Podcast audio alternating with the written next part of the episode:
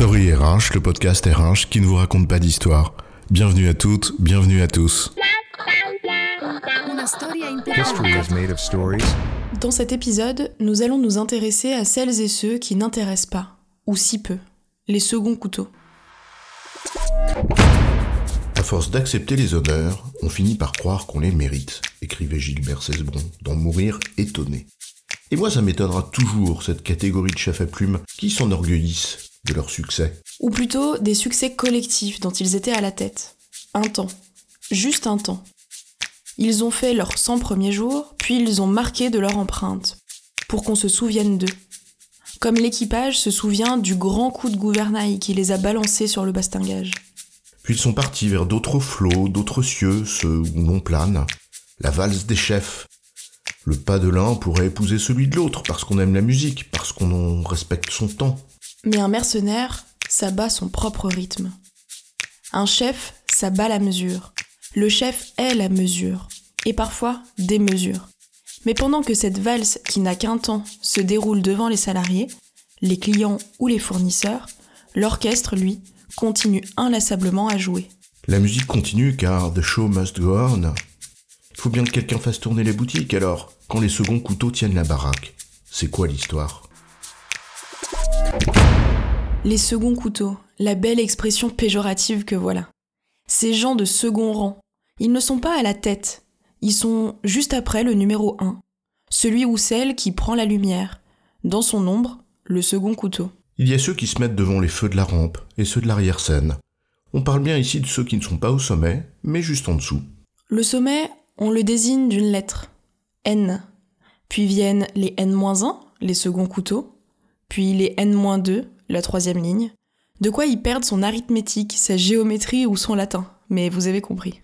Dans James Bond, il y a M, le chef du service. Dans l'entreprise, c'est N. Puis après, ça décompte, en dessous. Les poulies d'or du management, les fidèles Sherpas, qui portent les paquets et te disent où et comment passer. Pour que tu fasses ton selfie en haut de l'Everest. Si haut que l'on soit placé, on n'est jamais assis que sur son cul, disait Michel, pour les proches, Montaigne pour les autres. Et pourtant, non seulement ces N-2, ces seconds couteaux qui peuvent être de fines lames, sont souvent les véritables artisans des victoires. Mais pour cela, encore faut-il regarder ce qui se joue dans l'ombre, et ce n'est jamais facile quand on a les phares en pleine gueule. Seul un premier couteau dit second couteau. Le dit second couteau, lui sait qu'il en est en réalité un deuxième couteau. Car lui ou elle sait qu'il y en a un troisième, puis un quatrième, un cinquième, et que c'est tout cet ensemble qui fait une armée qui gagne la guerre. Parce que le deuxième couteau, c'est pas son succès personnel qui l'intéresse vraiment. Quoiqu'à l'image de ce que disait Jean d'Ormesson, je cite, Les honneurs, je les méprise, mais je ne déteste pas forcément ce que je méprise. Mais ce qui l'intéresse, c'est le succès durable du projet collectif.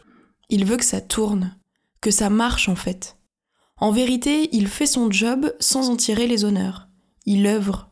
Quand les premiers couteaux passent, valsent et repassent, lui, le deuxième, il reste. Parfois, dans certains univers, on les appelle autrement, de manière moins péjorative.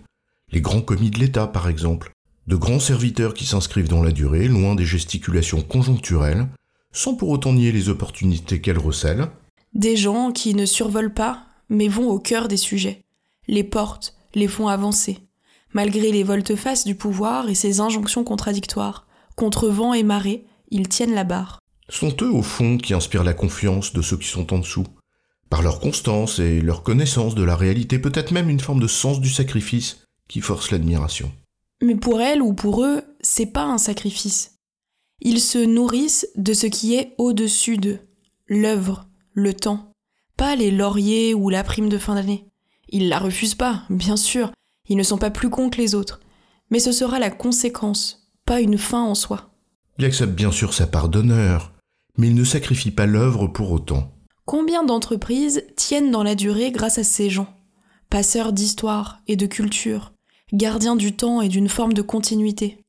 Alors bien sûr, les impétueux y verront de l'attentisme, du manque d'innovation, on connaît la chanson.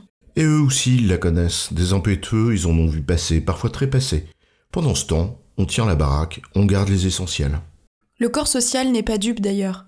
On connaît ces grandes entreprises avec ces vieux de la vieille qui en ont vu passer des réformes, des projets, des grandes transformations, qui passeront, comme les autres.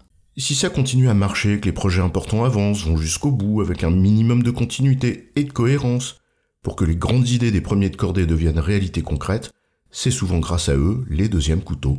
Parce que deuxième couteau, N-1 ou grand commis, ils savent tous autant concevoir que réaliser, jusqu'au bout, en acceptant la part ingrate qui vient après le temps des louanges, des belles intentions. Alors on leur rend hommage à ces gens-là, illustres inconnus, laboureurs avec abnégation. Mais en même temps, peut-être préfèrent-ils aussi le calme de l'arrière-ban, le confort de la position de deuxième. Protégé du vent de face, comme un coureur cycliste qui se met dans la roue du leader et ne prend pas le relais. Faut dire qu'en haut, le N de l'entreprise, le M de bond là-haut, en haut du mât, quand il y a du vent, ça tangue plus fort. Parce qu'en haut de l'affiche, on est en vue, certes, mais on est aussi à portée de tir.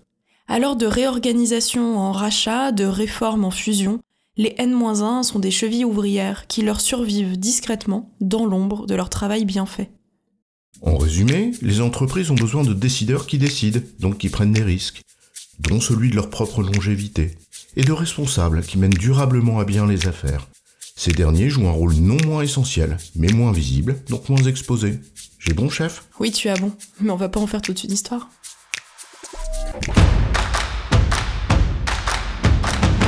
Story RH, le podcast RH qui ne vous raconte pas d'histoire.